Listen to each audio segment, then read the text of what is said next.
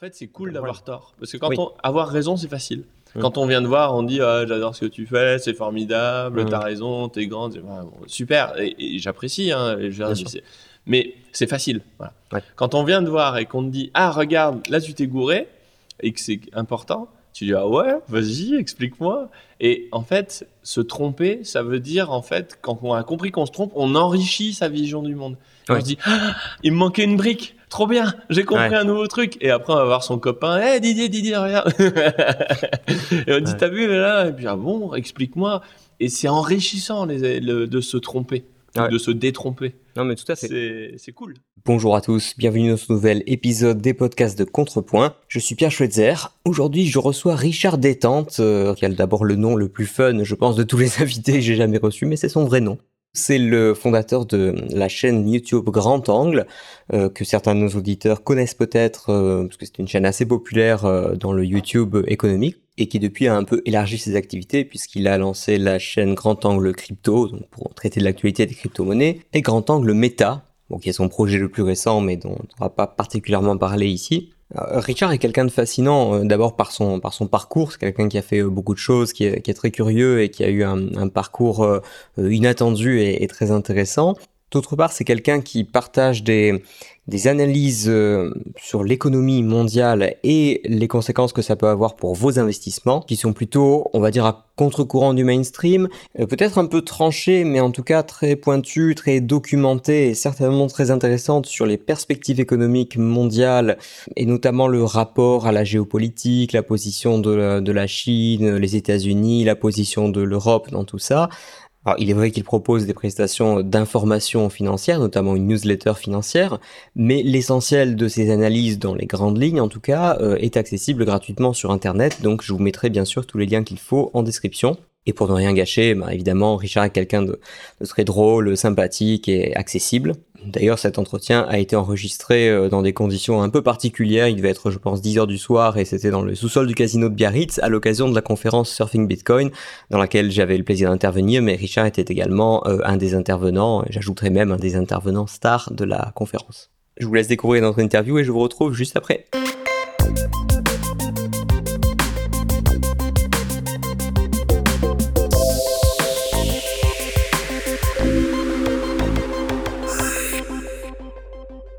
Richard Détente, bonjour. Bonjour Pierre. Je suis ravi de te recevoir parce que tu as une chaîne très populaire, euh, enfin plusieurs chaînes même très populaires euh, sur YouTube et que beaucoup de nos lecteurs connaissent tes chaînes. Donc euh, ça a commencé par Grand Angle et puis ensuite il y a Grand Angle Crypto et Grand Angle Méta. Alors est-ce que tu peux nous parler d'abord de bah, qui tu es, d'où tu viens, quel est ton parcours, qu'est-ce qui t'a amené comme ça à faire des vidéos d'économie? Euh, essentiellement le hasard et le tâtonnement. Moi, globalement, à la fac, je me suis perdu en chemin. Donc, j'ai fait euh, Tech co donc euh, un IUT, commerce et vente. Puis après, je savais pas quoi faire, donc je continuais. J'ai fait un DEA en gestion des systèmes d'information. Après, je suis allé bosser, mais j'ai fait à peu près, j'ai distribué des journaux dans la rue, j'ai monté des stands en grande surface, je savais vraiment pas quoi faire. Ouais. et, euh, et après, j'ai trouvé un contrat en alternance dans une à la compagnie de chauffage de Grenoble, où euh, on m'a dit, mais tu connais rien à la thermique? J'ai dit, bah non, mais je peux apprendre et j'ai vraiment besoin de boulot. Donc, euh, je suis revenu le lendemain en disant, j'ai une formation en alternance, donc j'ai fait une année en thermique pour, pour avoir le job. Après, ils m'ont viré parce que euh, voilà, je n'avais pas ma place non plus. Donc, j'ai fait euh, en 15 jours, on m'a dit il y a de la place dans un, il y a un master 2 euh, maîtrise d'ouvrage et management du patrimoine bâti. J'ai dit je comprends pas les mots, mais ça m'intéresse.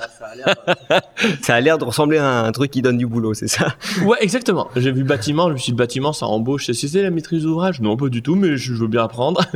Et j'ai fait ça. Et après, j'ai fait 10 ans dans le bâtiment en chef de projet où j'ai construit, bah, je crois, 500 logements à peu près en, en 10 ans. Euh, en promotion privée, sociale. Et c'est des trucs, on peut, on peut être directement chef de projet en sortant de ce genre de master ou quand même il faut un peu euh, être dans des trucs subalternes? Alors, ça, ça, me semble énorme en fait de, de diriger un, un, une construction, quoi. Je veux dire, si, moi aussi. Et en fait, quand on est euh, quelqu'un de sérieux, non. et, et quand on est un imposteur, oui. Donc en fait, j'ai fait le master. Après, j'ai dit, mais on m'a dit, mais t'as fait quoi avant? J'ai dit, bah un peu n'importe quoi et tout. Puis je suis tombé sur une boîte qui voulait bien me prendre parce que j'étais pas cher. et pendant euh, 3-6 mois, euh, je passais mes soirées sur Google. euh, ah bon, Placo, c'est quoi? Ah ouais, ouais, oh non, on apprend sur le tas. Mais bon, ça, J'allais- voir les ouvriers. apprendre en fait. Hein, c'est ça qui est. euh, J'allais voir les ouvriers sur les chantiers et euh, je leur disais Ah, vas-y c'est quoi ton métier? Comment ça marche? Je passais beaucoup de temps et j'ai Ouais. appris sur le terrain et euh, un an et demi deux ans plus tard je donnais des, des- je faisais des conférences sur la conception bioclimatique des bâtiments euh, pour des architectes parce que bah, quand on apprend et qu'on s'intéresse on y arrive quoi Oui, ben, généralement, j'ai, enfin, moi, j'ai remarqué à titre personnel qu'on n'explique jamais aussi bien quelque chose que quand on a dû l'apprendre soi-même. Et sur, le plus durement on l'a appris et le mieux on l'explique, je trouve. Voilà. bon, après, c'est... donc moi j'ai fait 10 ans dans le bâtiment et puis je commençais à donner des cours à la fac en parallèle Mhm. Et euh, je me suis rendu compte que les, les étudiants, ils panaient rien à l'économie, euh, parce qu'eux, ils étaient en génie civil.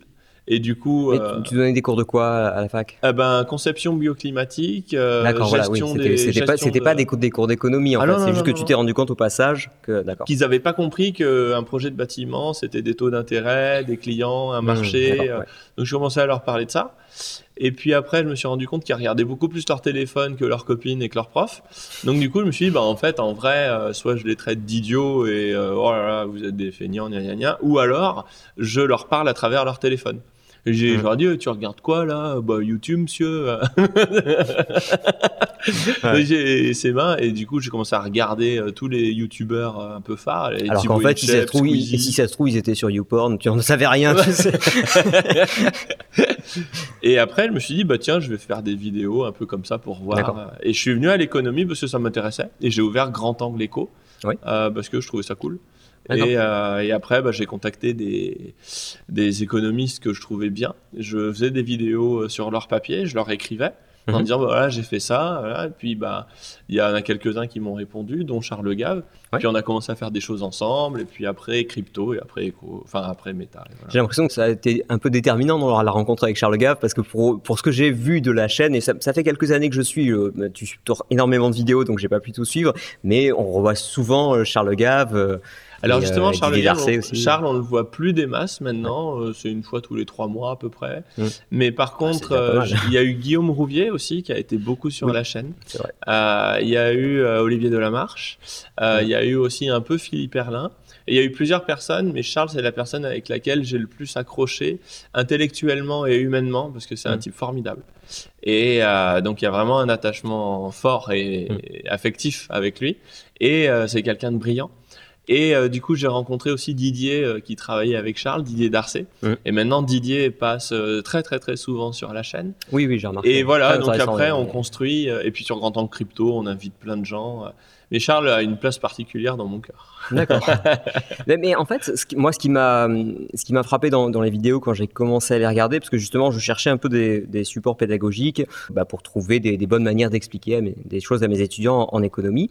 Et, euh, et je me suis dit, bon, bah, c'est bien fait et tout, mais ça, ça allait déjà assez loin, quoi. Je veux dire, en termes théoriques, quand, quand tu parles de Vixel euh, ou de, ou de gens comme ça, je veux dire, généralement, c'est pas les premiers auteurs qu'on rencontre quand on fait, euh, quand on fait un peu d'économie. Donc, c'est quelque chose qui t'a happé, quoi. Tu es vraiment plongé dedans. Euh, bah, c'est pas si simple à aborder comme, euh, comme matière.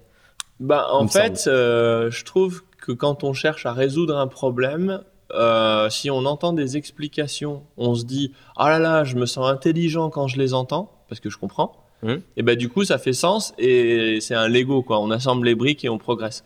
Et à la fac, pendant longtemps, je me disais Mais oh là là, qu'est-ce que le prof, il est intelligent parce que je comprends rien. Si vous avez compris tout ce que j'ai dit, c'est que je me suis mal exprimé.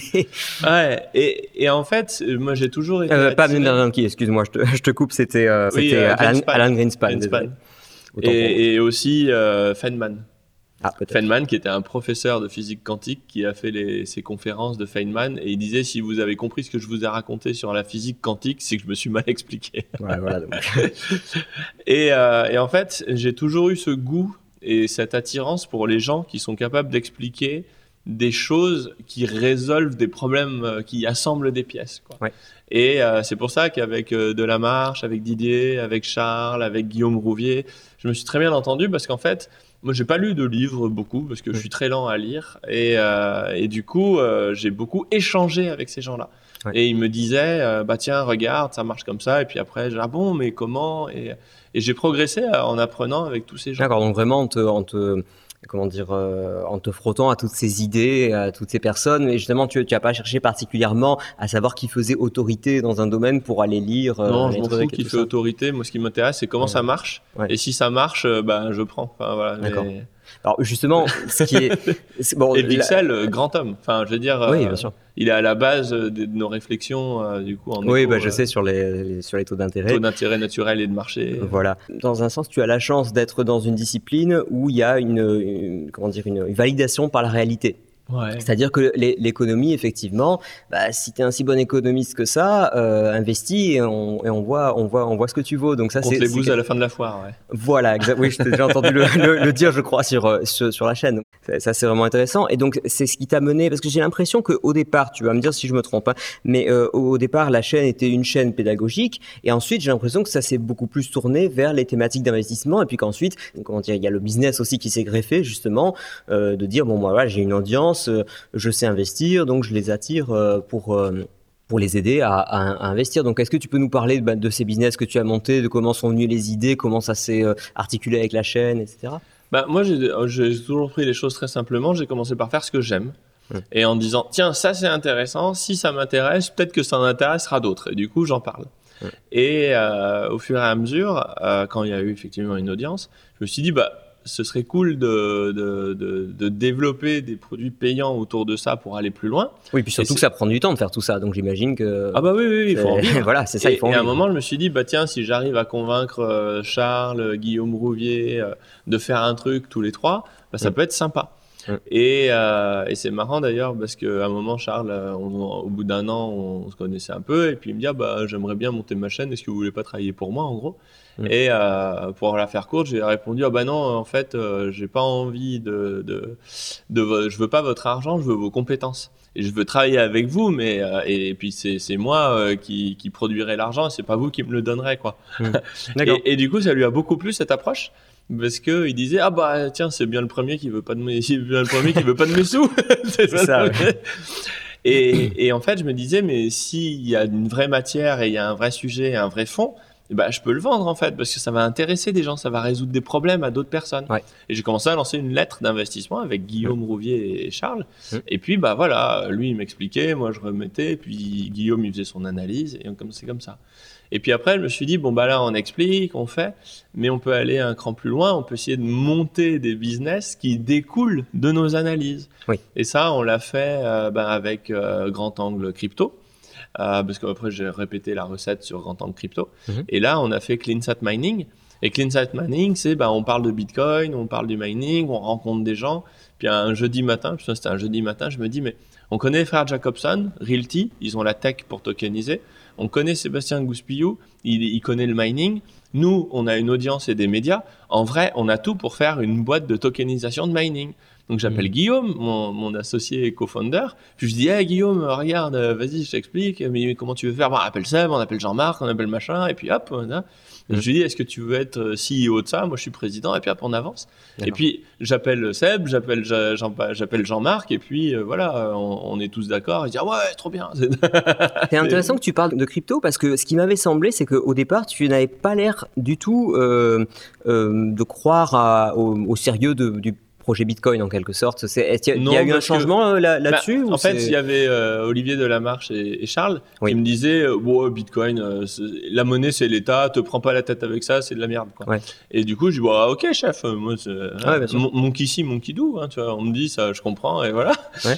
Et puis, à un moment, je cherchais à résoudre un problème. Je voulais, pour la lettre d'investissement, trouver un moyen de réduire les frais de change pour passer d'une monnaie à une autre, Ouais. pour faire des stratégies où on passe d'une monnaie à l'autre. Oui. Voilà. Et du coup, je me dis, bon, les banques, c'est cher, c'est pénible. Peut-être que les gars de la crypto, ils sont nuls en Bitcoin, mais peut-être qu'ils ils ont un, un- un machin euh, technique qui, qui réduit les, les coûts. Quoi. Voilà. Mm. Et euh, ma femme était partie au ski avec les enfants une semaine, donc je me suis dit, cool, je vais creuser le sujet. Mm. Et là, euh, en, en creusant les stablecoins, euh, je me dis, ouais, je vais, je vais poncer Bitcoin en même temps parce que euh, tout ça repose, c'est la oui, base au, au de tout départ, c'est Bitcoin et ensuite tout, tout le reste est développé euh, à partir de cette idée. ouais, donc du coup, je me dis, mais voilà, j'essaye de faire un peu, donc j'ai posté peut-être une cinquante d'heures là en 3-4 jours. Mm. Et, et puis après, je me dis, mais en fait, c'est, quand même pas si con euh, quand on y. Parce que je me suis penché dessus, en fait, Ouais, tout sûr. simplement. Et j'ai arrêté de répéter ce que j'entendais et je Eh me suis penché sur le sujet. Je comprends. Moi aussi, j'ai passé un moment à entendre le nom sans même aller voir de quoi il s'agissait. Voilà. Puis de voir, j'ai vu de quoi il s'agissait sans creuser. Et quand on creuse vraiment, là, on se rend compte que, euh, Ben, c'est comme le mec que qui les, dit- les implications sont hyper profondes. Oui, Enfin, puis c'est comme le mec qui dit ah bah moi j'ai des pilules qui guérissent le cancer. Tu dis ouais, ouais, ça va. ouais. Mm. En fait, c'est vachement intéressant cette euh, cette difficulté à passer la barrière encéphalique Oui. d'une idée. Ouais. Parce que si on, on examine toutes les idées, on fait rien parce qu'on est submergé d'idées à la con autour de nous. Exactement. Et ouais, du coup, c'est bien d'avoir un frein parce que si l'idée est bonne, elle finira par percer. Et Oui. du coup, je me dis bon bah D'ailleurs, c'est à force de voir re- revenir, enfin moi-même, et je pense que c'est pareil, à force de voir revenir ça, et puis de le voir venir aussi euh, sous la plume ou dans la bouche de gens que, que j'estime intellectuellement, Exactement. là, je me suis dit, ça peut pas être totalement con. Et à un bout d'un moment, tu dis Ouais. bon, allez, je prends. Mais Oui, j'ai voilà. pas 50 heures à mettre sur euh, les pilules qui guérissent Et- le cancer, l'eau qui soigne, Voilà, ouais, le fait. retour de l'être aimé, tout ça. va. Ouais. Donc la, le- la monnaie magique qui résout les problèmes monétaires, euh, voilà, c'est Mhm. c'est dans le panier des pilules contre le cancer. Ouais. Donc euh, et puis à un moment, on l'entend parler, on voit des gens sérieux, on se dit bon, bah allez, je ponce, je mets les 50 heures, Mhm. et des fois on trouve des, on trouve des choses cool. Et du coup, je vois Bitcoin, je dis oh là là, et puis. Du coup, je fais deux trois une vidéo, deux trois tweets, et comme je suis déjà connu sur Grand Angle Echo, eh ben euh, il y a des gens qui viennent et puis je leur dis mais c'est qui les boss du game pour aller les voir directement Mm. Et puis on m'envoie vers Yorick, on m'envoie vers Pierre, enfin Yorick de Montbine, on m'envoie vers Pierre Noisa, on m'envoie vers Sébastien Gouspillou. Et en fait, en deux mois, je rattrape le retard très vite parce que j'ai cette chance. Ah, mais quand en on a les bonnes personnes, bien, aussi, bah, bah oui, oui, quand on sûr. apprend avec Yorick de Montbine ce que c'est que Bitcoin, ça va plus vite que quand on, lit le papier de Satoshi. hein. Parce que Ouais, le, white paper, il y en a Oui, plein qui euh, disent j'ai découvert Bitcoin dans le white paper de Satoshi Nakamoto. Ouais, mon genou. Hein. Euh, quand on lit les 15 pages, euh, oui, oui, oui, oui, tout à fait. Oui, j'aurais dit la même chose, mais bourré. Non, c'est. Et encore, le, le white paper est relativement simple par rapport à, à- Ouais, ensuite mais- à, à toute la complexité qu'il y, a- qu'il y a derrière aujourd'hui. C'est pas que c'est compliqué, c'est que c'est différent. Et en fait, Bitcoin n'est pas compliqué, il est différent. Et C'est différent, mais c'est un peu contre-intuitif. Au départ, on se dit, mais pourquoi aller s'embêter euh, à, à, se, à se tordre l'esprit, à décentraliser ça en faisant la preuve de travail, etc. Euh, alors que, bon, ben, on- si on a un intermédiaire et qu'on on choisit pas trop mal, euh, ça marche pas si mal que ça, etc. Alors ça, moi, le, le côté euh, je cherche à régler des problèmes monétaires, pas de problème. Mm. Par contre, quand on explique ce que c'est qu'une clé, publique ou privée, Oui. l'image mentale qu'on a d'une clé, c'est une serrure, une Ah, clé. mais les euh, mots sont hyper mal choisis. Clé, portefeuille, etc. Généralement, ils sont euh, En fait, assez mal si choisis. on ouais. explique le principe de la clé privée et de la clé publique à un enfant de 6 ans, il la comprendra plus, plus vite qu'une personne de 50 ans. Parce que le principe est simple, mais il est très différent de ce qu'on a l'habitude de manipuler. Et plus on grandit, plus on se fait des schémas mentaux pour comprendre le monde, Bien et sûr. plus la différence est difficilement accessible. Donc c'est pas que c'est compliqué, c'est que c'est différent. Et du coup, bah, ça demande de se taper un peu la tête pour dire alors je pose mes, mes, mes schémas de côté. Ouais. Ça explique peut-être qu'il y a une certaine réticence à, à Bitcoin, euh, une méfiance, voire parfois une hostilité euh, chez des gens qui pourtant auraient, devraient normalement aimer Bitcoin au sens où ce sont des Mm. gens qui sont euh, libéraux, qui Bah, sont anti-banque centrale, etc. mais pourquoi il n'aime pas Bitcoin, Charles? C'est pas logique. Ouais, ouais, bien sûr. Et euh, mais c'est alors parfois c'est parce qu'ils sont déjà obsédés par l'or ou il y a des trucs comme ça ou bon je sais pas ou parfois peut-être qu'il y a des gens qui veulent pas se dédire aussi parce qu'ils ont vomi sur le truc au départ et donc voilà je, je sais pas hein, mais euh, bon moi je pense L'ego est un euh, mauvais serviteur. Je veux dire, moi, quand on me Oui, dit ah oui. euh, ça fait deux ans que tu craches sur Bitcoin et maintenant tu dis que c'est trop cool, bah ouais, maintenant je l'ai bossé, j'ai compris, bon ouais, bah, je me suis trompé. Ah, et, moi, so what toujours, Tu je- vois oui, je demande toujours qu'à changer d'avis sur un sujet si, euh, si on prouve le contraire. euh. En fait, c'est cool d'avoir tort. Parce que quand Oui. on avoir raison, c'est facile. Mm. Quand on vient de voir, on dit ah, j'adore ce que tu fais, c'est formidable, Mm. t'as raison, t'es grande, bon, super, et, et j'apprécie. Hein, mais c'est facile. Voilà. Ouais. Quand on vient de voir et qu'on te dit ah regarde, là tu t'es gouré et que c'est important, tu dis ah ouais, vas-y, explique-moi. Et en fait, se tromper, ça veut dire en fait quand on a compris qu'on se trompe, on enrichit sa vision du monde. Ouais. On se dit ah, il me manquait une brique. Trop bien, j'ai compris Ouais. un nouveau truc. Et après, on va voir son copain. Hé, Didier, Didier, regarde. et on dit, t'as vu là Et puis, ah bon, explique-moi. Et c'est enrichissant les- le- de se tromper, Ouais. de se détromper. Non, mais tout à fait. C'est cool.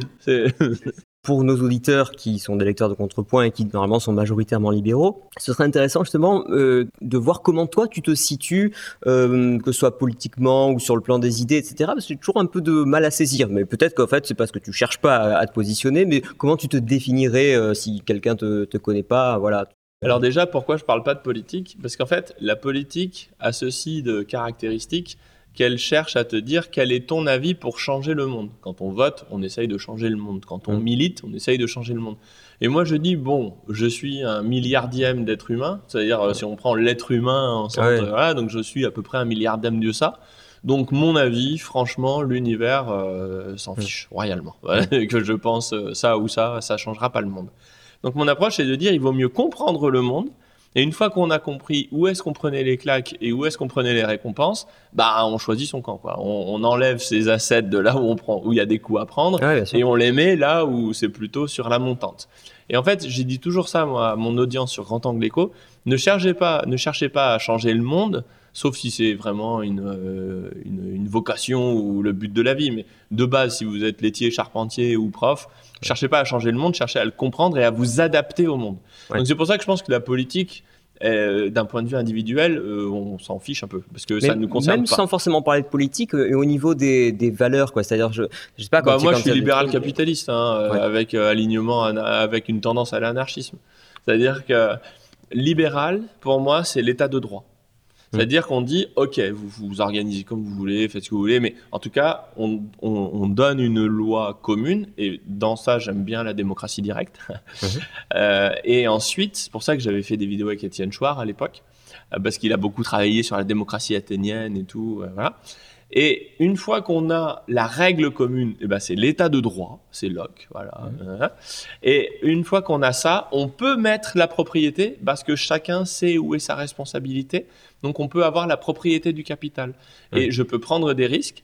Je gagne, ben je gagne. Je perds, je perds mon capital. Et du coup, ça, ça marche. Mais ça marche, c'est pas parce que j'aime bien, c'est je constate que ça marche.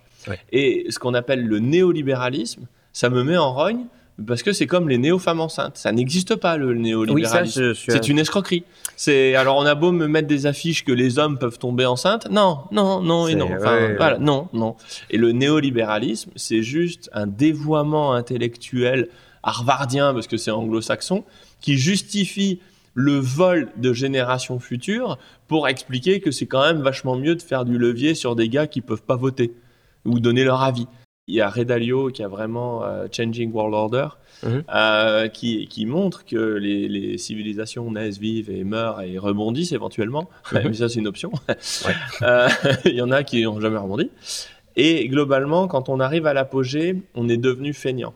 Ça, c'est Ibn Khaldun qui l'explique bien. Oui, ça, il n'y a pas de problème. assez bien connu. et, et du coup, à un moment, quand on est bien gras et qu'on est bien riche, mhm. on n'a pas envie de, de, de, se mettre au taf. Je veux dire, et, moi, euh, et on n'est jamais plus productif que quand on a besoin d'argent ou quand on a besoin de trouver une nana parce qu'on est célibataire. voilà. Et, et, du coup, à un moment, on se dit bon, les règles qu'on s'est données, en vrai, on peut prolonger la, fête avec la dette. Et oui, quand on réfléchit, etc., on peut venir. Mais en principe, on peut concevoir un monde où on endette les générations futures, où derrière, ça marche. Et à chaque fois, on fait une concession avec euh, la, la, morale, avec le, la loi, avec le droit, avec ce qui est juste. Oui, les, fondements éthiques, en fait. De, ouais. Et à chaque fois, on grignote un bout. Et au bout d'un moment, on se retrouve dans l'état où on est aujourd'hui. C'est-à-dire un truc où euh, voilà, on paye les gens à rien foutre, et puis on endette, euh, on sait pas mhm. qui, et on transfère les usines pour consommer un peu plus. Enfin, ça devient. Et puis à un moment, bah forcément, c'est l'effondrement, quoi. Alors, justement... pour ça, le, néolibéralisme, pour moi, c'est un acte de fainéantise qui dit on ne se renouvelle pas, on arrête d'innover et on a des structures sclérosantes qui justifient leur existence pour ne pas être éclatées. je, suis, tout à fait d'accord avec tout ce que tu dis, sauf pour l'appeler néolibéralisme. Mais je ferme la parenthèse. Ils nous le euh, vendent comme ça, non, aujourd'hui? Bah, moi, je n'ai pas l'impression, mais en même temps, je suis pas le mieux placé pour le dire parce que justement, venant plutôt de la famille libérale, euh, je sais pas comment les gens parlent des libéraux entre non-libéraux, tu vois. Enfin, je sais pas quelles sont les étiquettes quand on parle de néolibéralisme, on dit mais non, mais moi je suis un libéral, je sais pas ce que c'est votre truc là. Il y a le Canada Dry, c'est pas de la bière, enfin, tu vois. Voilà, c'est. me parlez pas de Canada Dry, c'est voilà. Ouais, non, c'est sûr. En France, qui est le pays le plus égalitaire au monde et où il y a le moins de libéralisme au monde, c'est le Mhm. pays où on, On on parle bave le plus, plus, euh. sur les libéraux. Oui. Mais me parlez pas des zèbres, il y en a pas ici. Enfin, je- Ouais, non, mais c'est ça, oui. Mettez pas tout sur le dos des zèbres, il y en a pas. Ça existe Mhm. pas. De quoi vous me parlez C'est marrant. Non, mais ça, oui, ça, ça, je, je- ça, me, ça ne laissera jamais de m'étonner. Je rebondis juste sur, sur deux points euh, que tu as mentionnés parce que c'est toujours des trucs qui me, qui me, qui m'ont gêné parfois quand, quand je regardais tes vidéos. D'abord, l'idée de la, désin- de la désindustrialisation. Et euh, alors, tu vas me dire si j'ai mal compris. Mais là, tu avais l'air de critiquer l'idée selon laquelle euh, on faisait fabriquer des choses euh, ailleurs euh, pour moins cher, pour évidemment pouvoir consommer plus en, transportant, etc. Est-ce que c'est pas, enfin comment dire, est-ce, est-ce que c'est pas un phénomène purement justement capitaliste et de marché libre, le fait d'avoir une division du travail, alors qui est peut-être un peu exagéré, là, on est peut-être allé un peu loin là-dedans, et d'ailleurs on l'a vu avec le Covid, bon, ça a ses mauvais côtés aussi. Mais est-ce que c'est quand même pas quelque chose de, de normal? Enfin, je veux dire, euh, avoir, avoir une usine, c'est c'est pas. Enfin, si on peut avoir les trucs de l'usine sans savoir l'usine, l'usine, en quoi est-ce que c'est pas plus cool? Alors, c'est pas plus cool parce que faut savoir euh, qu'est-ce que c'est que la richesse et d'où vient la richesse? Euh, quand tu arrives une main devant, une main derrière aux, aux- en- aux Amériques, Euh, avec ton bateau qui a coulé parce qu'il n'a pas supporté le voyage, qu'est-ce que tu fais? Tu commences par couper du bois pour te chauffer, à buter le premier machin qui a une fourrure pour t'habiller et à planter des trucs qui poussent pour les manger. Ouais. Donc ça veut dire que et ensuite, une fois que tu as ça, eh ben, tu peux dire, bah, tiens, tu, tu vas faire coiffeur. Et Quand tu as des excédents, tu bah, toi, tu peux faire coiffeur, tu, et tu finis avec des iPhones. Ouais. Mais ça veut dire que la base de la richesse, c'est les matières premières et l'énergie. Mm. Et un pays qui n'exploite plus euh, de matières premières et qui n'a pas accès à l'énergie, c'est un pays qui est forcément dépendant du reste. C'est-à-dire qu'il est en précarité par Oui, rapport oui, mais à ses Mais dépendances. s'il est dépendant du reste, c'est-à-dire aussi le reste est dépendant de lui. Ah bah, ça, dépend. Le jour où ça, tu manques enfin le jour où tu manques de, de sacs Vuitton parce que t'as pas d'industrie du luxe, c'est moins Ça, embêtant que le jour où tu manques de matières premières. C'est- non, mais c'est- tout à fait exact. Mais moi, je pensais plutôt au cas de la Chine et des États-Unis. Alors on va y venir. Euh, justement. ouais, voilà. Et l'idée, donc il y a ça. Il faut jamais sous-estimer l'intérêt stratégique quand on pense à l'échelle de pays. Si tu me dis on fait péter toutes les frontières et le monde est un monde sans frontières, oui, bon après. oui, voilà. mais c'est pas comme ça. C'est pas le cas, voilà. ouais. Euh, euh, le, le secteur primaire, c'est quand même une clé que Et d'ailleurs, la Suisse, je sais pas pourquoi on prend toujours l'Allemagne comme exemple, alors que les Allemands, ils sont pas si bons que ça, alors qu'on a la Suisse juste à côté. En plus, ils parlent français. hein, Je sais pas pourquoi s'emmerder avec l'allemand. Mais euh, la Suisse a gardé son industrie. Mais Mm. son industrie, son industrie s'est transformée. Ouais. C'est-à-dire que oui, quand tu, tu es la France et puis tu as des usines un peu crasseuses et qui font des trucs un peu à bas coût, etc., ben, tu dis je peux les faire moins cher ailleurs, t'envoies l'usine là-bas. Mais Mm. Ça, il faut que ça se fasse au prix d'une montée en compétences, d'une Oui, montée en gamme. pen- pendant ce temps-là, en fait, si on, si on consomme ce que produisait avant l'usine, il faut faire quelque chose de plus rentable. Et d'ailleurs, par définition, j'ai envie de dire, si on veut pouvoir importer les produits en question, il faut avoir autre chose à exporter. Exactement. Et en fait, Alors, le vrai en problème, France, on exporte du tourisme et des, des sacs Vuitton, voilà. et des bouts de papier. Et des bouts de papier. Et le problème, c'est que quand on prend euh, en- en- à l'Asie sa production Mm. et qu'on envoie des IOU, donc des bouts de papier, en disant je te le revaudrai plus tard, c'est là où, où la, la fainéantise commence. C'est-à-dire, logiquement, si je veux exporter, euh, si je veux importer des produits chinois, la première, la première question que je dois me poser, c'est qu'est-ce que je lui donne en échange? Mm. Qu'est-ce que je lui renvoie? Mais Et si la question c'est je lui renvoie une dette, euh, un bon à valoir plus tard, mais plus tard qui? Enfin, Ouais. et à un moment, tu dis, bah non. Et les Suisses, typiquement, bah, globalement, ils ont un marché obligataire très intéressant et très important. Le marché obligataire pour piloter l'économie en interne et avec les taux d'intérêt et le taux de change en externe avec les PA. Mhm. Mais ils ont aussi, quand ils lèvent des obligations suisses, avec ça, ils achètent des assets. C'est-à-dire que tu as besoin d'un marché obligataire, mais pour ne pas être endetté et pour ne pas endetter des gars qui ne votent pas, comme c'est une démocratie directe, tu vois, ça, ça passe mal, Ouais. eh bien, pour équilibrer tes comptes, tu achètes des assets à l'étranger ou en interne. Et comme ça, C'est-à-dire, c'est le neutre. gouvernement suisse qui, euh, lorsqu'il la émet... BNS, Comment la BNS, elle est gavée euh, de de- d'or, d'actions chinoises, de, de yuan, d'obligations chinoises, Ouais. d'actions euh, de la tech américaine. Et parce qu'en même temps, elle émet de la dette. Donc, elle émet des bonds. Et avec l'argent des bonds, elle achète des assets. Et du coup, elle- au global, elle n'est pas endettée. Euh, Moi, si je pense marché obligataire euh, dette publique, je pense plutôt à l'agence France Trésor que à la Banque de France ou à la Bah, BCE.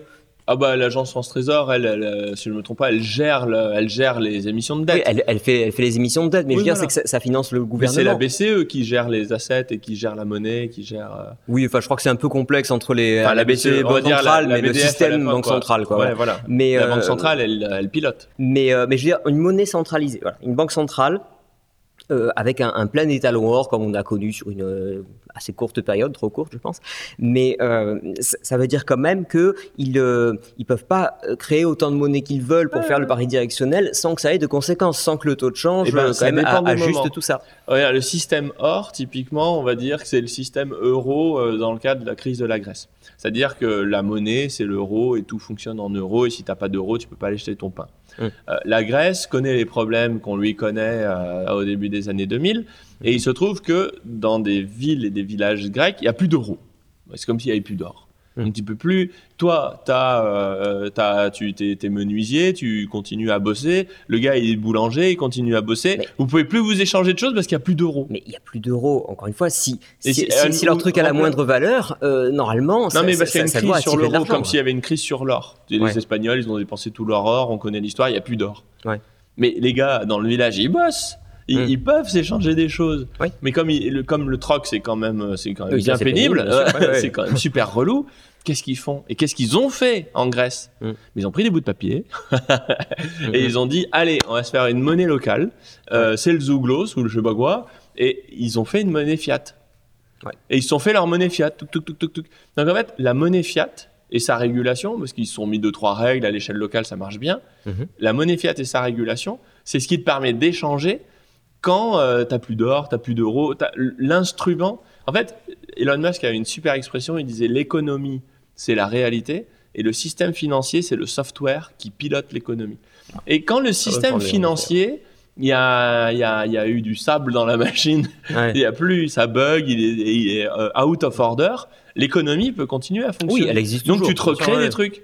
Et en fait, les fiat, ce qui est bien, c'est que quand tu as des problèmes sur l'or, comme avec l'Espagne euh, au, oh, je sais plus, 16e siècle, je crois. Ou, Oui, euh, bah, Ouais. le- quand ils avaient dé- dépensé tout leur or, Voilà, euh, plutôt 17e alors je dirais. ouais. 17e. Et, et ben là, tu te dis, bon, ben l'or, c'est cool, mais maintenant qu'on n'en a plus, va falloir qu'on fasse autre chose pour euh, recommencer à remettre des nouvelles règles. Mm. Et on va pas attendre deux siècles d'aller chercher lingot par lingot, de remettre de Ouais. l'or dans les coffres, alors qu'on peut s'organiser autrement pour euh, repartir tout de suite, quoi. Donc en fait, le- la monnaie fiat, c'est un pari social directionnel. L'or, c'est un, un pari social mondial. D'accord. Et, et c'est ça qui est cool, parce qu'en fait, la monnaie, faut pas penser comme la monnaie, mais comme le système monétaire. Moi, c'est ma grande, euh, ma grande, la grande leçon que j'ai apprise. Mhm. Il faut penser en système sur la monnaie, parce qu'en plus, quand on dit la monnaie, on se dit mais c'est quoi la monnaie stable en tout temps? Mais Ouais. tout ce qui est stable est mort, tout ce qui est volatile est vivant. Oui, parce que de toute façon, si, si la, si la monnaie est censée représenter euh, un- une créance sur l'économie, bah, si l'économie bouge, la monnaie bouge. hein, C'est Et, c'est beaucoup plus facile d'avoir, euh, et c'est pas pour rien. En fait, euh, chez Gafcal, et c'est ce que je partage, il y a une grande idée quand même qui émerge des travaux de, de Charles et Didier, c'est que on n'invente pas l'économie, on fait émerger l'économie. C'est-à-dire que, euh, et Didier a beaucoup travaillé sur la phy- il est physicien et ingénieur en physique à la base, c'est que les lois qu'on retrouve euh, constituantes de l'univers se retrouvent dans tout. euh, ce qui existe et qu'on peut, auquel on est confronté puisqu'on fait partie de cet univers. Hmm. Et la finance et l'économie n'en sont pas exclus, loin s'en faut. Donc en fait, les assets émergent parce que euh, bah, c'est comme les lois de la physique, on les découvre au fur et à mesure. On n'invente pas la gravité parce qu'on trouve ça fun. Elle Ouais, est là comprends, oui. et on la découvre. Et, et les assets en économie, on fait émerger des natures d'assets différents. Ouais. Et l'or et les fiat, ils n'ont pas le même trône. Oui, sauf Ah. que alors pour pour euh, poursuivre l'analogie, euh, je pourrais euh, inventer une théorie bidon en physique et, et faire croire que, que ça existe. Puis un jour, on se rendra bien compte que quand on fait mon expérience là que j'ai euh, décrit en théorie, bon ben ça marche pas comme prévu. Là, c'est un petit peu le coup des monnaies fiat où euh, on, on espère que euh, en en imprimant autant qu'on en a imprimé, enfin imprimé entre guillemets, euh, ces, ces, ces dernières années, bon bah euh, comme pour l'instant tout va pas trop trop mal, ça va ça va encore aller. Mais euh, donc, bah, en là, c'est un tout ça- tout ça système dire dont l'illusion pas- met du temps à claquer. Oui voilà, C'est comme ça. le denarius. Pour les Romains, ça leur a pris 500 piges pour, pour Mm. zigouiller le denarius parce que l'information circulait moins vite. Ouais. Et la vitesse de circulation d'information est un, un paramètre majeur dans l'évolution des sociétés et de l'économie. Donc euh, forcément, l'Empire romain, je sais pas combien de temps il fallait pour aller de Carthage à Rome, mais euh, voilà. Et maintenant, avec un mail, bah, ça va vite. Et maintenant, si on rajoute les capacités de traitement de l'IA qui prémâche l'information pour les gars qui décident, ça va encore plus vite que Ouais. les...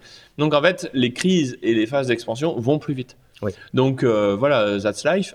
Ouais. Et, euh, et en réalité, ben, on, on observe mieux les cycles.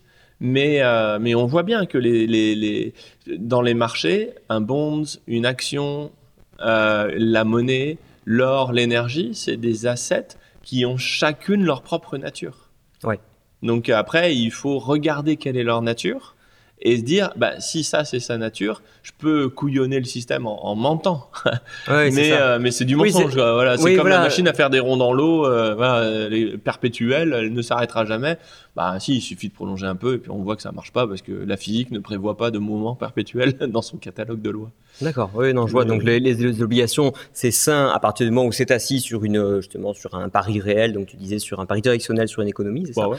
Voilà, c'est ça. Mais, euh, mais, une mais on est allé. Alors la, la question, c'est qu'on serait allé trop loin là- là-dessus. en fait, on Ah bah a. ouais. Bah, en fait, on a servi, on s'est servi des bonds non pas pour piloter l'économie, mais pour financer des déficits. Hmm. Bah, c'est pas le but.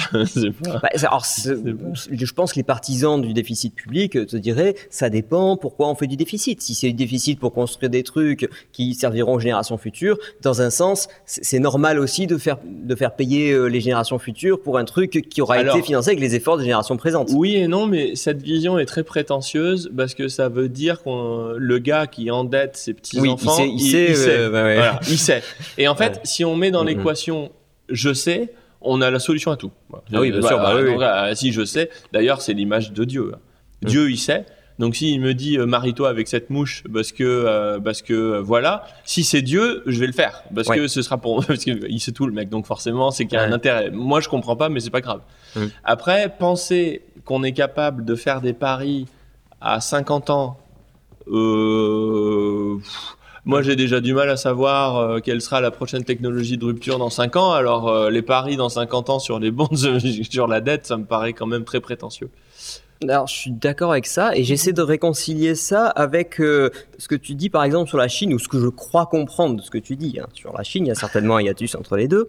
Euh, où justement, euh, j'a- j'avais cette impression que tu défendais euh, et justifiais l'en- l'endettement de la Chine et les espèces de, enfin, ce qu'on qualifie parfois de surinvestissement, les villes fantômes, les, trucs comme ça, en disant mais vous inquiétez pas les gars, ça c'est ça c'est du dur, c'est des trucs, ça sert peut-être pas tout de suite, mais ça servira. Enfin, en gros, s'ils financent des trucs euh, euh, qui, qui apparaissent financés à perte là maintenant, euh, il reste quand même quelque chose, il reste un actif. Alors qu'en France, on a juste redistribué et donc là, il restera euh, rien du tout. Quoi. Eh ben, en fait, alors, le cas de la Chine est très intéressant parce que ça, ça nous amène à la croissance ricardienne et à la croissance schumpeterienne. Euh, la croissance ricardienne, c'est le truc préféré des ingénieurs des ponts et chaussées et des gens de l'ENA.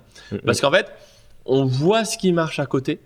Euh, les Chinois, ils disaient bon, bah, il faut tant de Eux, ils ont tant d'autoroutes, de bretelles d'autoroutes par habitant, ils ont tant d'hôpitaux, euh, ils ont tant.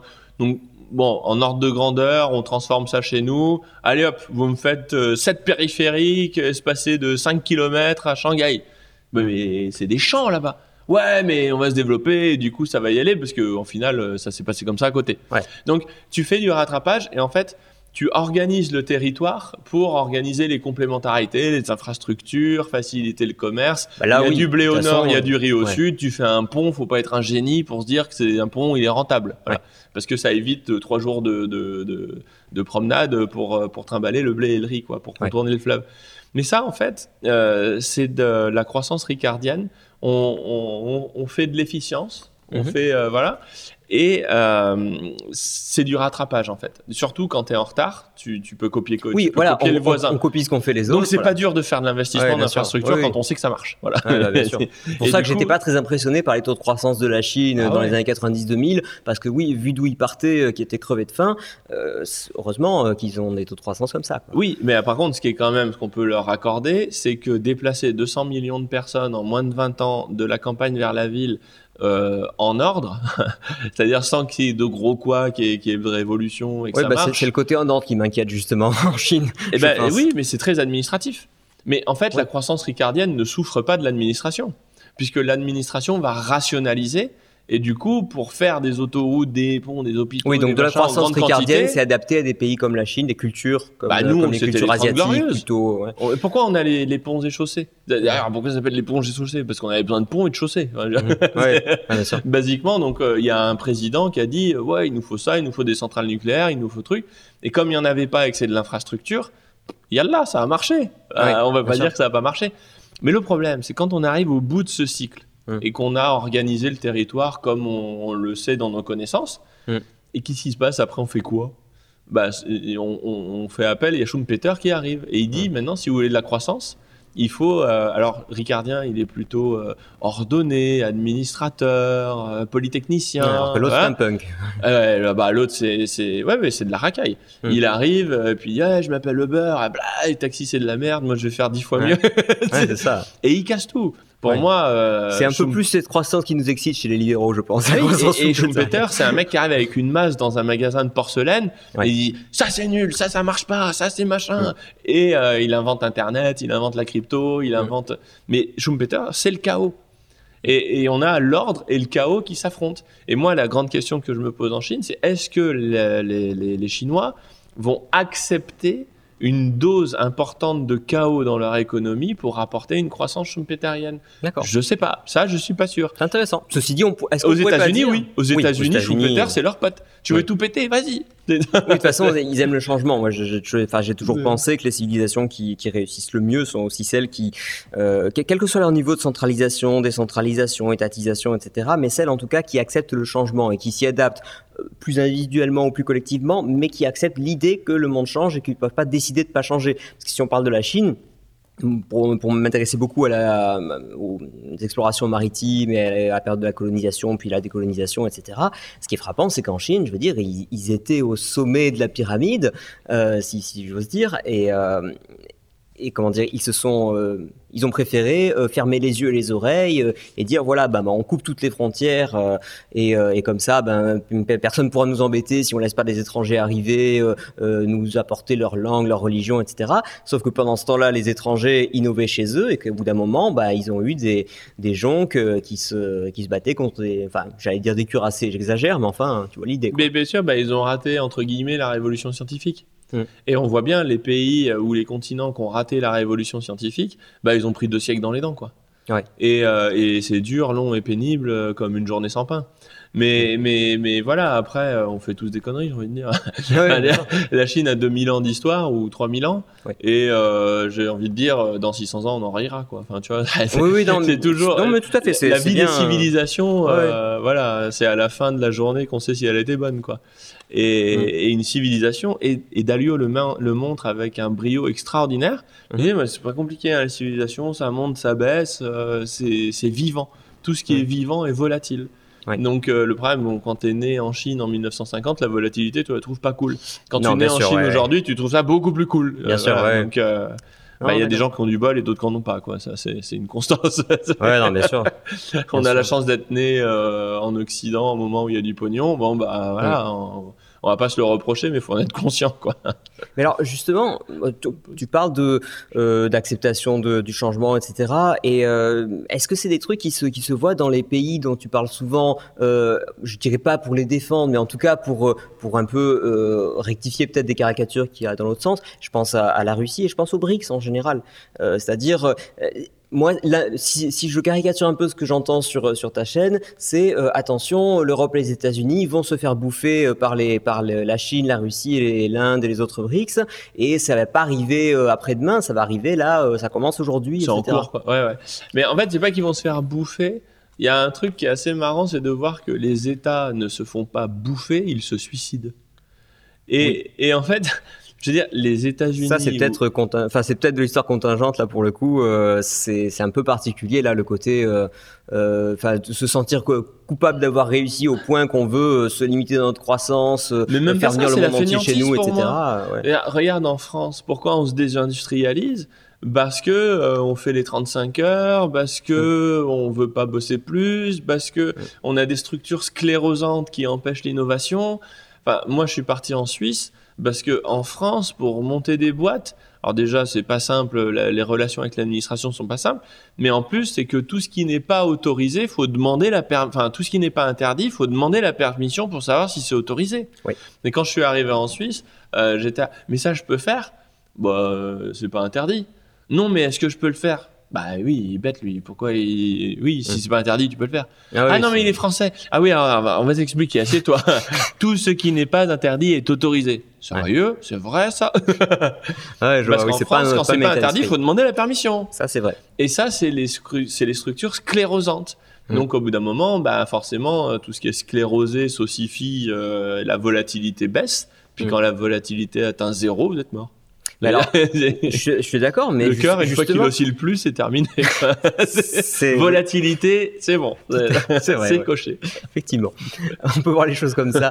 Mais euh, alors, je sais pas si je parle. euh, alors, je vais parler de l'économie, mais même, je pense que la, la réflexion se retrouve dans les structures euh, administratives, militaires et compagnie. C'est assez impressionnant. Ce qu'on a vu, par exemple, des, des difficultés de l'armée russe euh, en Ukraine, bah, c'est justement aussi qu'ils avaient des structures sclérosantes dans l'armée et que euh, bon, ils s'en ils s'en sortent pas trop mal finalement, mais parce Ah, que pour l'instant, euh, c'est plutôt eux on- qui gagnent. hein.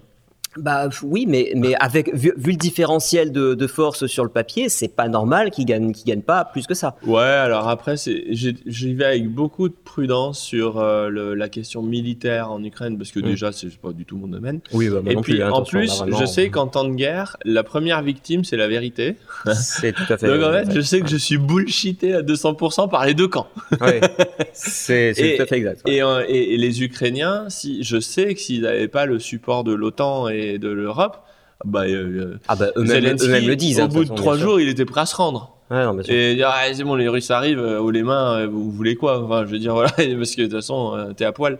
Et là, les Américains lui disent, attends, attends, mec, euh, attends, non, c'est pas fini, regarde, t'envoyer c'est peut-être aussi parce qu'il s'est pas rendu tout de suite que les Américains ont continué de- derrière à, à soutenir. Mais bon, Bah, c'est ça, là, on se lancerait pas, dans du voilà. commentaire militaire, donc je, je veux pas, je veux pas aller sur ce. Voilà, sur mais ce que je veux dire, c'est que face à, à l'agression russe, Mm. il y a la puissance de l'OTAN.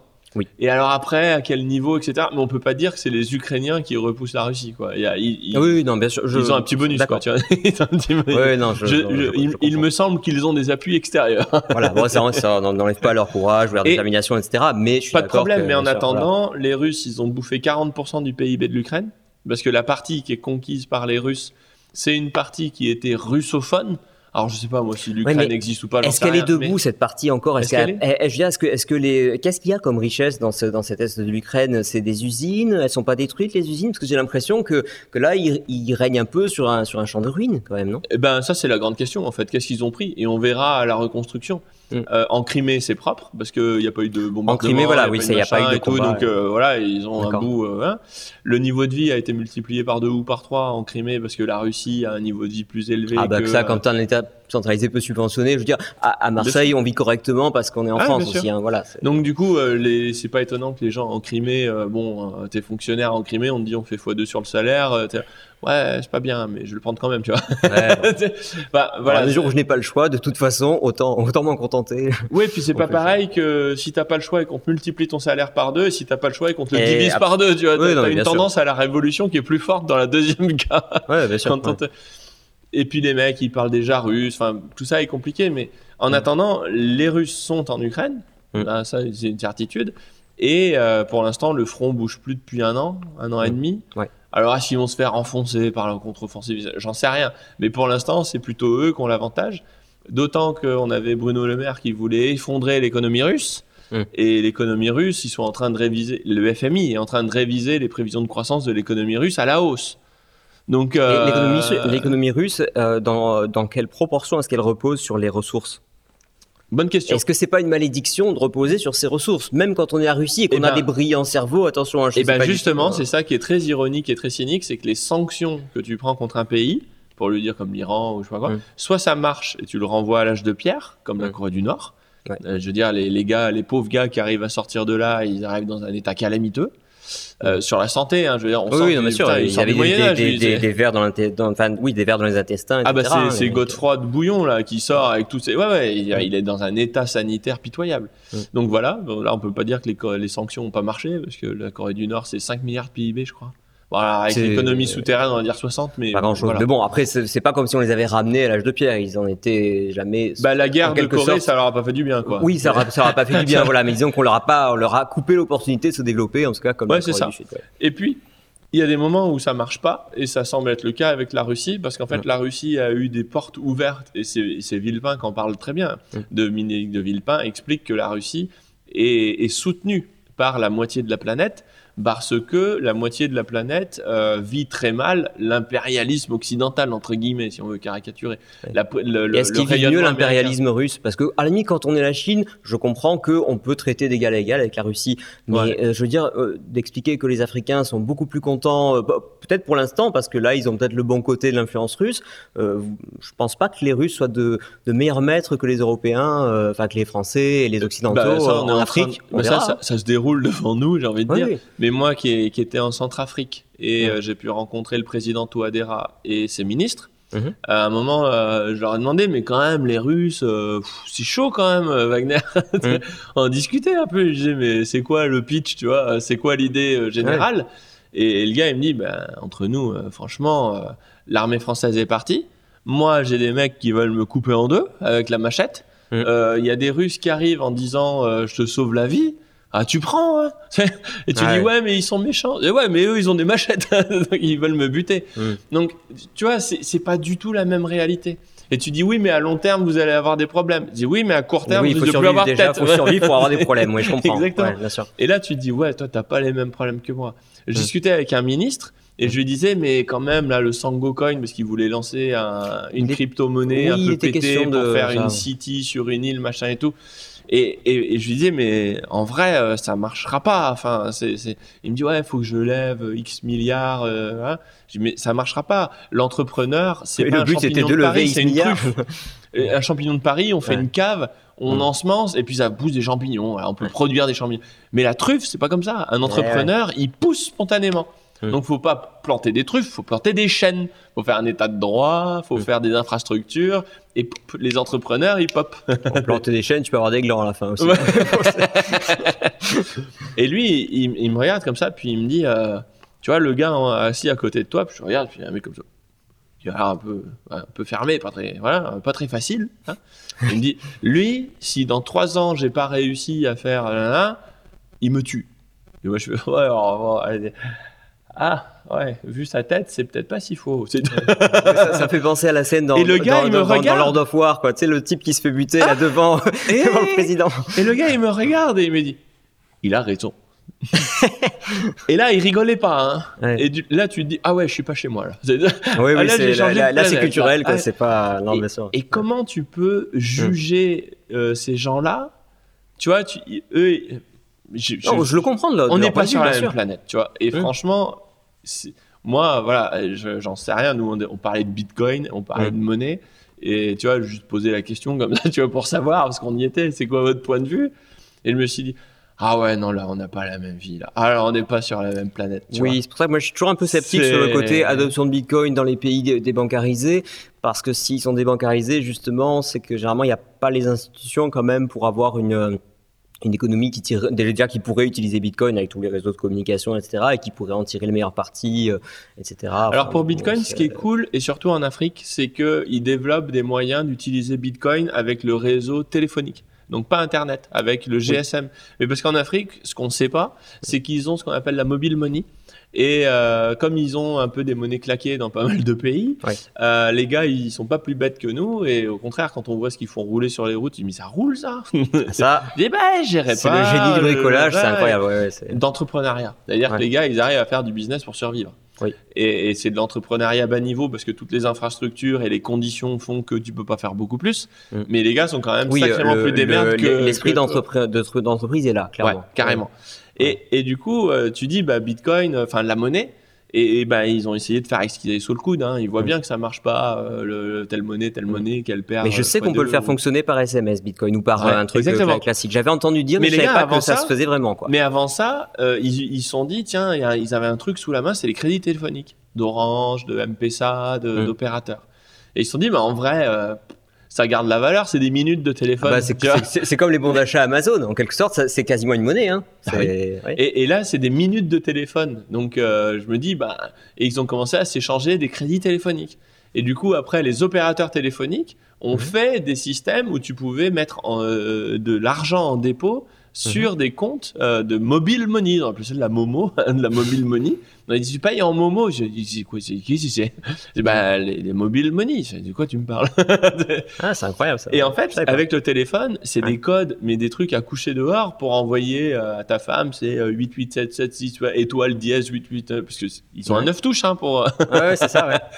et après, toi, tu viens avec un wallet Bitcoin. Et Ouais. tu dis, ah, mais c'est comme la Momo, ça.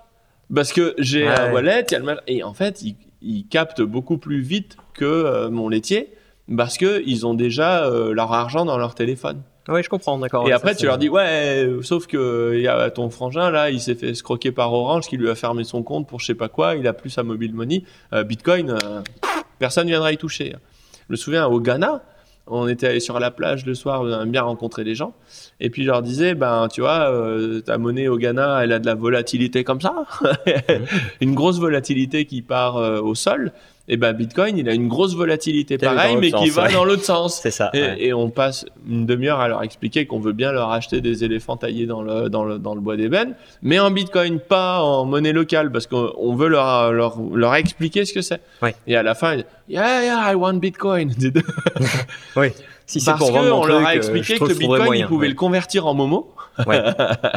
Donc, ils avaient du one-off ramp, euh, mobile money avec euh, du Oui, eux, Lightning eux, ça leur fait Network. pas peur en fait de faire des détours comme ça pour euh, parce qu'ils ont l'habitude de, de devoir se compliquer la vie. Et en puis fait, ils voient pour, bien euh, ouais. qu'ils sont en train de crever quand ils mettent de l'argent de côté et que leur pognon est divisé par deux au mieux tous les deux ans. Mm. Donc du coup le gars il dit bah, je risque quoi? De toute façon on va me le voler. Enfin, tu vois? Ouais, non, bien Donc sûr. ouais, ouais. il me dit ça et si ça marche je trouve quelque chose. Mm. Et dans les pays où Bitcoin est interdit comme au Nigeria, en Turquie, eh ben ils en ont plein les poches. Oui, bah oui, ça. Je veux dire que c'est comme quand la Chine interdit Bitcoin pour, Ah la, pour la cinquième fois. Ça veut juste dire qu'ils n'ont pas réussi à l'interdire la première, quoi. Et, en Turquie, ce qui est encore ça. plus fou, tu te dis, mais comment ça marche un dictateur? Tu vois, tu, tu te Mm. dis, mais c'est quoi le modèle Tu vois? Mm. Et si on me dit Erdogan, il est fou, il est salafiste, il machin, je sais pas quoi. Et- ok, il est dingue, mais son pays, quand même, ça marche pas mal parce que le, le marché action turc, depuis 2019, en dollars, il te ça, sert tout à 4% fait. par an réel. Ouais. Voilà, donc il est peut-être fou, machin et tout, mais son bordel, ça marche quand même un peu. L'économie turque, elle s'est pas effondrée. Ce qui s'est effondré, c'est le salaire du fonctionnaire, la retraite du retraité et euh, l'épargne du porteur de bonds. euh, Mais, mais comment peut-on avoir une monnaie euh, aussi instable si Oui. on a une économie qui fonctionne avec des entreprises qui produisent Eh et ben, tout c'est parce génial, ça. exportent tout Non, c'est beaucoup plus simple que ça. En fait, en Turquie, il y a une destruction de la valeur de la monnaie, Mhm. mais il n'y a pas eu de destruction du capital, parce qu'ils sont pas en guerre. On n'a pas bombardé Oui, les usines. ça, je suis d'accord. Le- Donc en fait, les gars peuvent bosser. Oui. Mais qu'est-ce qu'ils font si la monnaie turque s'effondre? Eh ben, ils en prennent pas. Et en fait, moi, j'ai j'ai fait- j'ai acheté des appartes là-bas avec un pote qui est, qui est, qui est franco-turc, et du coup, il traduisait. Et puis, le marchand de meubles, là, on était bouffé avec lui le soir.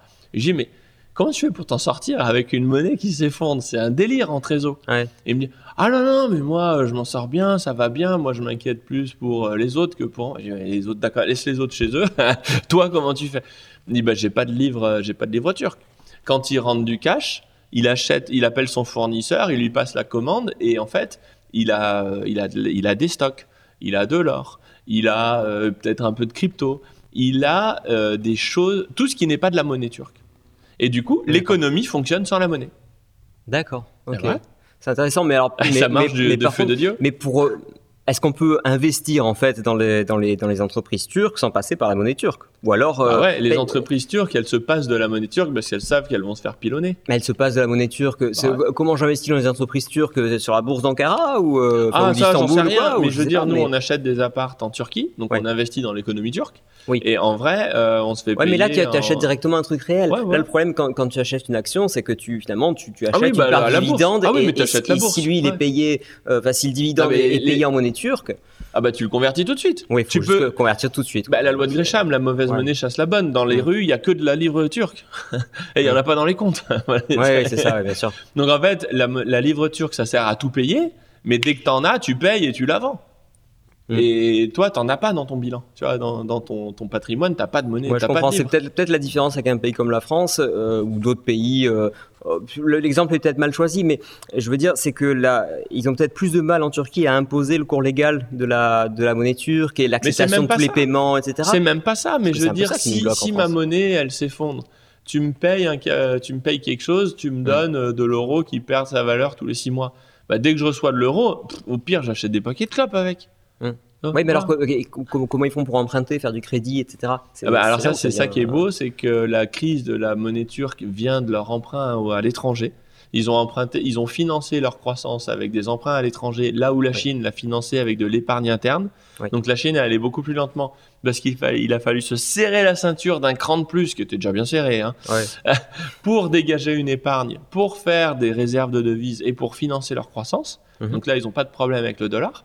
La Turquie se dit, bon, en vrai, on peut, on peut demander à la Deutsche Bank de nous faire des prêts en dollars parce que du coup, euh, ça- on a un taux d'intérêt qui est plus bas que le nôtre, donc euh, ça joue et on se développe, croissance.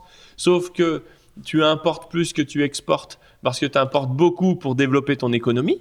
Et oui, Elle se et développe. Si ça sort pas suffisamment vite, les exports, et ben là, Et pour ben le coup, après, tu as euh, ton taux de chance qui se figure et tu te fais pour, serrer euh, sur la dette en dollars. Bien sûr. Et qu'est-ce qu'ils font du coup maintenant? Ils ont deux solutions. Ils ont la solution euh, de ce que j'appelle un peu les benets, là, qui leur dit bah faut monter les taux d'intérêt, comme ça vous allez lutter contre l'inflation. Et Erdogan, il dit bah, si moi je monte les taux d'intérêt, je massacre ma croissance. Parce que ça veut dire je ralentis mon économie pour freiner les importations et les mettre au même niveau que les exportations. Donc je casse mon moteur économique. Et lui, il dit bah en vrai, tu vois, moi c'est comme ça que j'interprète, il l'a jamais dit, mais ce qu'il dit c'est en vrai, si on considère que leur dette et leur truc là, c'est pas très moral, si on dit que c'est c'est c'est halouf, et ben dans ce cas-là, si c'est pas moral, on peut aussi se passer de la dette. On peut dire, on peut le jour où la Turquie renie sa dette en dollars, qu'est-ce qui se a- passe? il- Ils l'ont fait euh, de renier leur dette en dollars ou Bah ouais, la livre turque s'effondre tous les deux ans. Bah, euh, tu rembourses la dette en livre turc. Tu, démotis- tu démonétises ta livre turque. Au Mhm. bout d'un moment, euh, tu peux rembourser tout ce que tu veux. euh, voilà. Et si tu coules ta... Moi, je m'attends à ce qu'à un moment, la Turquie nous dise on va faire une monnaie avec parce euh, que là, si- si nos potes afghans au Turkménistan, au Kazakhstan ou je sais pas qui. On va se faire une monnaie à nous. Et Mhm. du coup, la livre turque, euh, ça joue plus. Et euh, la dette en dollars, elle passe à la trappe par la même occasion. Et tu baignes ta dette en dollars au profit d'une nouvelle monnaie. Et tu couillonnes tes créanciers. Oui, voilà, c'est ça. ce J'allais dire, c'était un fusil à un coup. Hein, voilà, Eh ben, mais oui, mais oui, Et tu ils, ont, fusilles ils qui ont raison de le faire. Mais tu fusilles qui? Tu fusilles les, les Américains les Européens? Ouais. Personne ne les aime là-bas. C'est- Oui, bien sûr. ouais. quand, Ouais. tu fais, quand tu tournes ton commerce Ouais. vers euh, le Moyen-Orient, la Russie, la Chine, le Brésil, mais s'ils couillonnent les, les Occidentaux, ils vont se Ah marrer. oui, leurs non, mais ça, ça, je suis d'accord que c'est- ça leur posera aucun coup. problème moral. quoi. Mais ah, c'est un sacré coup. C'est c'est un sacré coup. Et c'est pour ça que les BRICS, qui voient Mhm. bien que ce système est un peu pété au bout d'un moment, eh ben, ils sont en train de se dire comment on fait pour netter nos échanges sans Mhm. s'empiler des dettes sur les générations futures. Et c'est compliqué, ils n'y arrivent pas forcément très bien encore là. D'où le, pro- d'où le projet de monnaie, euh, justement, ce sera, mais ce Bah sera ma- ouais. ma dernière question, mais ça nous ramène à, à l'actualité euh, à toute récente. Là. Parce qu'on est donc le, on est le combien déjà? Le 25 25, ou- 26, oui, un truc comme ça. Fin août, euh, fin août. ouais, de, de 2023. et le donc lendemain là- de la conférence des BRICS. Exactement, qui ont admis des nouveaux membres et je pense qu'ils ont avancé, j'ai pas lu les détails, mais sur ce projet de monnaie commune ou un truc comme ça. Bah, ils ont la Euh, volonté. Après, il y a plein de problèmes. Mais là où nous, on cherche à faire des balances euh, bilatérales, eux, ils cherchent à faire un système de netting à deux ou trois bandes. C'est-à-dire, ils disent, bon, si on est suffisamment nombreux, euh, toi, tu m'envoies de la roupie, moi, je sais pas quoi en foutre de tes roupies. Par contre, peut-être que le copain qui est chinois, il voudra de la roupie parce qu'il t'a envoyé un truc. Ouais. Ils se cherchent. Et en plus, ils n'ont pas toute la sophistication du système financier qu'il y a en Occident. Donc, Ouais. faire tout ça sans JP Morgan, eh ben, c'est quand même plus dur parce qu'on a beau dire tout ce qu'on veut de, de, de Goldman Sachs, ils Mm. ont quand même un peu d'expertise dans, les tuyaux, dans la tuyauterie financière. Oui, tout à fait. Donc, donc, ils se cherchent, mais ils se disent, putain, quand même, déjà, on va essayer de rabaisser le niveau de conflit dans la zone. Parce que euh, quand on voit l'Arabie Saoudite qui serre la main à l'Iran avec un Chinois au milieu, c'est waouh Ouais, non, c'est c'est assez, c'est assez. Donc curieux. ils cherchent à apaiser les conflits parce qu'ils disent bah, si on continue euh, les conflits ça va pas ça va pas fonctionner ça aide Mhm. pas. Euh, Il y a la Chine qui dit ouais moi j'ai mes routes de la soie, il y a la Turquie qui dit oh bah moi j'ai un gazoduc là entre la Russie et la Turquie. Ouais, ça, ça tiendra combien de temps quand on voit euh, que, le- que la Chine et l'Inde se battent dans l'Himalaya euh, et, et ce, et ce genre de choses quoi et que l'Arabie Saoudite et l'Iran bon on verra combien de temps ça tient mais J'ai euh, pas de boule de cristal mais en tout cas ils essayent. Ouais. Ouais. Et on voit que la tendance depuis plusieurs années c'est que les gars essayent de se parler. Puis il y a la Chine qui dit bon s'il y a des problèmes moi je veux bien faire un swap et prêter un peu moi je suis assis sur l'or. Ils se cherchent.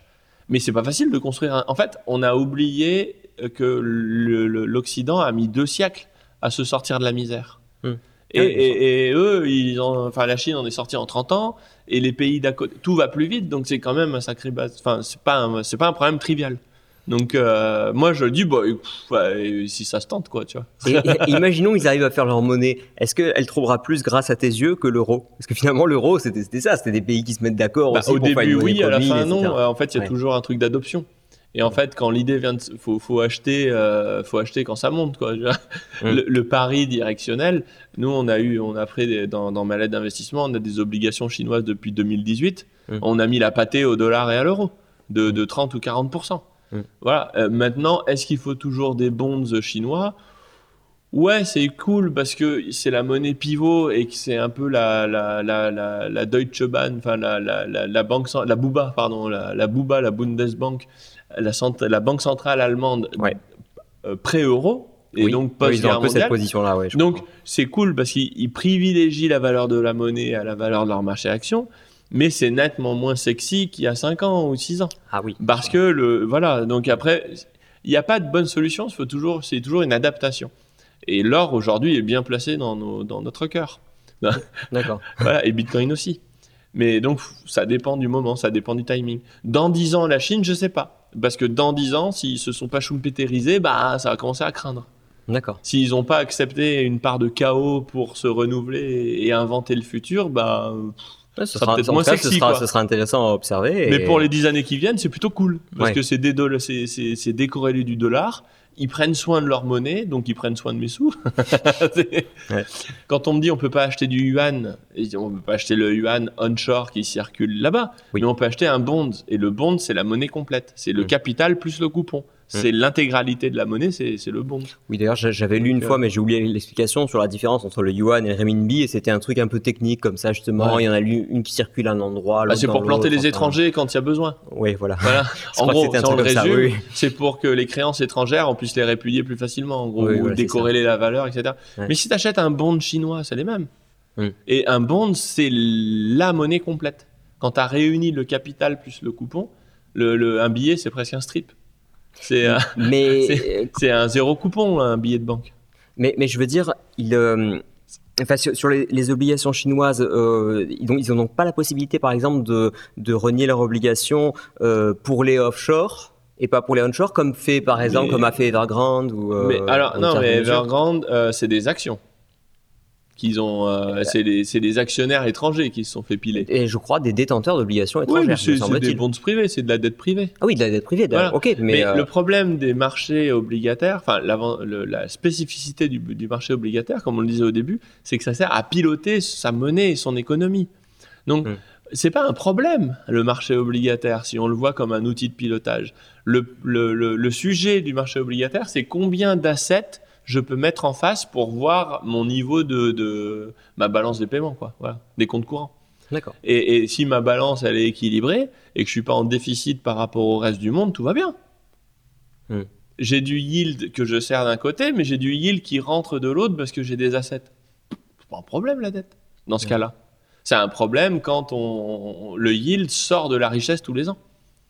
Et le, et le fait que la Chine soit une grande créancière, euh, de, enfin une détentrice de, de bons du trésor américain, est-ce que ça justement, ça peut être aussi un truc où je sais pas, les deux vont se tirer dessus et vont peut-être se tuer en disant bon bah moi, moi je commence à vendre ta dette, moi j'arrête d'acheter tes produits. Ouais, c'est euh, compliqué. C'est compliqué parce que s'ils se tirent dessus, c'est l'annihilation en fait. Parce Ouais. qu'au début, c'est économique, mais ça veut dire que la Chine s'assoit sur un trésor de guerre de plusieurs milliers de milliards. Donc, Mhm. C'est quand même compliqué.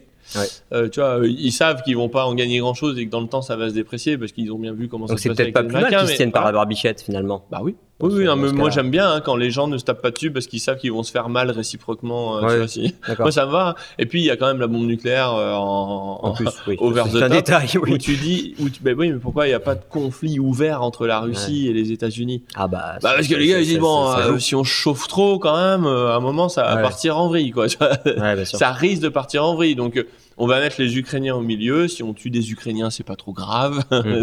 C'est affreux. Hein. Ouais, mais sûr, je comprends dicton- qu'il résonne comme ça. Il y a un dicton qui dit euh, voilà, euh, le- le- les États-Unis se battront contre la Russie jusqu'au dernier Ukrainien. Ouais. Voilà.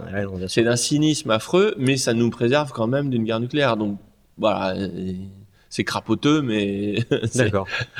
c'est- on reste en vie quoi, globalement. Donc c'est quand même euh, voilà, c'est un équilibre, on va dire. D'accord. Bon, bah, ça me semble une, une belle conclusion. Euh, donc déjà, merci beaucoup. Euh, Je pense que nos auditeurs auront appris un tas de choses intéressantes. Et pour poursuivre tes activités, s'abonner à la lettre, etc., on leur donne euh, rendez-vous à quel endroit? Eh ben, grand angle éco pour faire de l'économie, grand angle crypto Sur- pour sur faire de la crypto sur YouTube. Voilà. Et là, il y aura tous les liens, j'imagine, vers Bah les oui, sites voilà, et les trucs ça. comme ça. Euh, D'accord. Ok, parfait. Ouais. Bon, bah, Richard Détente, merci beaucoup. Merci beaucoup Pierre. À bientôt. Au revoir. Et voilà, c'est tout pour aujourd'hui. J'espère que cet épisode vous a plu. Si vous voulez euh, qu'on qu'on essaie de refaire un épisode avec Richard Détente, n'hésitez pas à nous le faire savoir euh, dans les commentaires ou en nous écrivant. Puis surtout, bah, en mettant, vous savez, hein, les, les likes, les partages, enfin tous les trucs qui, euh, qui aident notre émission euh, à, être, euh, à être plus visible. Merci encore pour votre fidélité et je vous retrouve dans deux semaines pour un nouvel épisode. À bientôt.